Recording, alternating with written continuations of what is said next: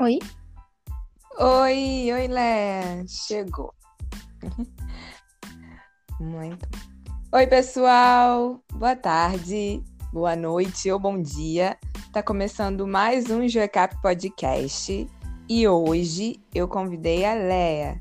Ela vai con contar pra gente um pouquinho é, no podcast Democracia e Participação. Oi, sejam todos muito bem-vindos. É um prazer estar participando aqui desse podcast no Joecap. Muito obrigada pelo convite, Adriana. É... Enfim, eu me chamo Leandra, sou estudante de administração pública da UFPR no setor litoral e participo do projeto de extensão Fomentando a Cultura Política Democrática, construindo caminhos para a coprodução do bem público. Esse projeto de extensão ele atua na frente da extensão e na frente da pesquisa, com uma pesquisa de cultura política dos jovens no litoral do Paraná. Mas enfim, o que é cultura política? Cultura política pode ser entendida como um conjunto de ações, tradições, crenças e valores que vão é, direcionar o indivíduo ou o conjunto a alguma a, atitude política. Nós temos é, esse conceito cunhado pelo Gabriel, Al Gabriel Almond e o Sidney Verba, é, no seu livro The Civic Culture. E nesse livro eles vão basicamente estudar várias culturas políticas, não é, e tentar chegar ao meio. Eles chegaram a três culturas, ok?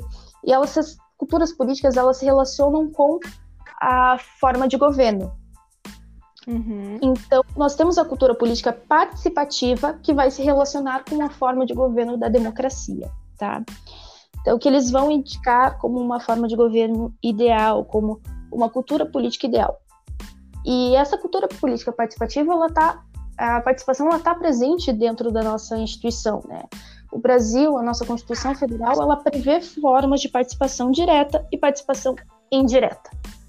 Então, dentro uhum. da participação indireta, a gente tem principalmente o voto, a participação através da representação. Mas nós temos as participações diretas, que é o cidadão atuando frente à democracia, fazendo, fazendo suas propostas, defendendo seus ideais. Uhum. O que acontece que nós vemos de grande problema? A participação ela é vista apenas como uma participação indireta. Então, o cidadão tem aquele senso de que nós estamos participando quando votamos e não tem mais participação prevista, o que é bastante complexo, porque daí você está delegando toda, todo o seu poder, todo o poder popular a um representante, sem cobrar ele, sem você estar vendo se ele está realmente te representando, sem ter voz. Não é você designa sua voz a outra pessoa e deixa por isso mesmo. É, e nós temos umas. Isso se dá porque nós estamos muito distantes do nosso. do Estado. Há essa relação em que o Estado é um ser. É, um ser inanimado que está ali distante da gente que só fornece, nós não vemos essa ligação. E o que acontece? O cidadão faz tão parte do Estado quanto os políticos ok? Uhum. Então há essa relação de troca, essa relação de direitos e deveres que tem de ser observada. Porque a partir do momento em que a gente observa essa relação, a gente consegue sentir que necessita participar. Eu necessito cobrar o Estado porque eu tenho uma ligação com o Estado, eu faço parte do Estado, eu preciso fiscalizar ele, eu preciso eu estar participando, eu estar fornecendo também os meios. Não é? Uhum. No projeto de extensão, a gente observou uma entrada para tratar disso, que é através da educação fiscal. ok? A educação fiscal é basicamente você observar essa ligação através da cobrança de tributos. E isso vai se dar porque a cobrança de tributos ela está baseada na solidariedade social. E essa solidariedade social, ela vai ser você dispor seu tempo, dispor suas energias, dispor os seus recursos em prol da sociedade que é basicamente você pagar tributos. É você dispor o seu dinheiro para que o Estado forneça algo para a sociedade. O que nós temos agora é um grande sentimento que eu disponho o meu dinheiro para o Estado fornecer algo para mim, para ele uhum. arrumar a rua, para ele trazer um posto de saúde para mim. E isso é muito complexo, porque eu disponho o meu dinheiro para o Estado fornecer para todos, não necessariamente uhum. para E a gente tem a ideia de essa igualdade de aqueles que têm mais dispõem mais dinheiro para aqueles que têm menos terem acesso a recursos.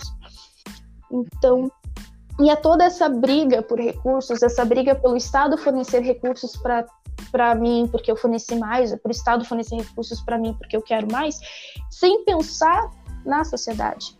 Eu, como, como cidadã, é, deixo de pensar que o Estado precisa fornecer a quem mais necessita daquele serviço. E não a mim só porque eu quero esse serviço. E hum. é, isso também está da participação indireta. Quando você vai votar um representante, você não vai votar um representante só porque ele defende aquele ponto que é importante para si. Você vai votar nesse representante, né? O ideal é que se vote para que ele é, represente o que vai ser melhor para todos, não só para mim. Então, é, e nesse mesmo ponto, eu vou ficar fiscalizando esse representante, eu vou fiscalizar o Estado como um todo, para que ele realmente forneça o que prometeu fornecer e para que ele faça da forma correta, ok? Uhum. E a educação fiscal, ela realmente é uma das formas. Claro que existem muitas outras formas de fomentar a participação, e o principal é que nós tentemos estudar essas formas, tentemos encontrar essas formas e fazer o Estado implementá-las, fazer os cidadãos abrirem os olhos e perceberem que eles fazem parte do Estado, que eles têm de participar, não só indiretamente, mas diretamente. Eles têm de ter voz ativa, eles têm que estar vendo as sessões suas, da Câmara, da Assembleia Legislativa, as sessões é, do Senado, eles têm que ver as relações. Isso não é fácil, com certeza isso não é fácil. Eu acho que isso parte principalmente do ponto de que a gente precisa primeiro é, fornecer ao cidadão informações de como o Estado funciona, para ele entender o que, que cada um faz, para ele entender o seu papel, para depois participar. Exatamente. Uhum. Uhum. Então, e é mais ou menos essa a questão que a gente deixa os, todos os gestores públicos, todos o pessoal do campo de pública que está ouvindo esse podcast. Como a gente fomenta a participação e como que a gente traz ao cidadão esse conhecimento que nós estamos tendo agora, estudando dentro do campo de públicas, que nós vemos que é extremamente necessário para exercer a cidadania. Uhum. É, é um grande dilema, né, Leia? Assim, é, acho que essa fa, fazer enten, entender o sistema e depois propor que todos possam compreender que é um dever de todo permanecer e part permanecer participante, né? A democracia Sim. não é um sistema em que todo mundo tem apenas o direito de votar e acabou, né? É, é, você precisa participar desse processo. E talvez a gente tenha ainda que caminhar muito na questão da participação. A gente entende apenas que a nossa participação democrática se faz quando votamos, mas a nossa participação democrática se faz em muitos momentos. Nós não estamos habituados a entender o processo dessa forma e a fazer isso acontecer, fiscalizando, cobrando e propondo né, projetos e políticas, é, enfim. Eu sei que o projeto de vocês faz algumas é, interações com estudantes e, em, em escolas aí no Paraná. Explica um pouquinho, Leia, como funciona. Então, na parte de extensão, a gente procura trabalhar não é com eventos dentro da própria UFPR, trabalhar com a comunidade externa. Então, a gente foi até escolas. Né? Antes do, do, da pandemia, a gente esteve em contato com as escolas, fazendo a pesquisa, fazendo conversas. A gente fez treinamentos com a Secretaria de Educação, com a Secretaria, desculpe, com o Conselho de Educação. A gente teve agora um contato com a prefeitura, uma parceria para fazer é a prefeitura e a câmara, é uma parceria para a gente fazer a câmara mirim da, da cidade, que é algo extremamente importante para a formação dos jovens, que é algo que realmente faz eles pensarem, refletirem sobre a sua atuação. Então, a gente fica o tempo todo tentando atuar. E agora, nessa pandemia, a gente continua trabalhando para que a gente consiga atuar e consiga levar conhecimento à população, não é? Para que a população é, consiga entender a sua função, entender como que funciona o Estado para poder participar. É, exatamente. Esse é um desafio que nós, do campo de públicas, temos E tenho certeza que a gente tem se debruçado muito em cima disso, né? Pesquisando, é, por exemplo, o seu núcleo de pesquisa aí, é, se dedicando a conscientizar as gerações que estão por vir, né?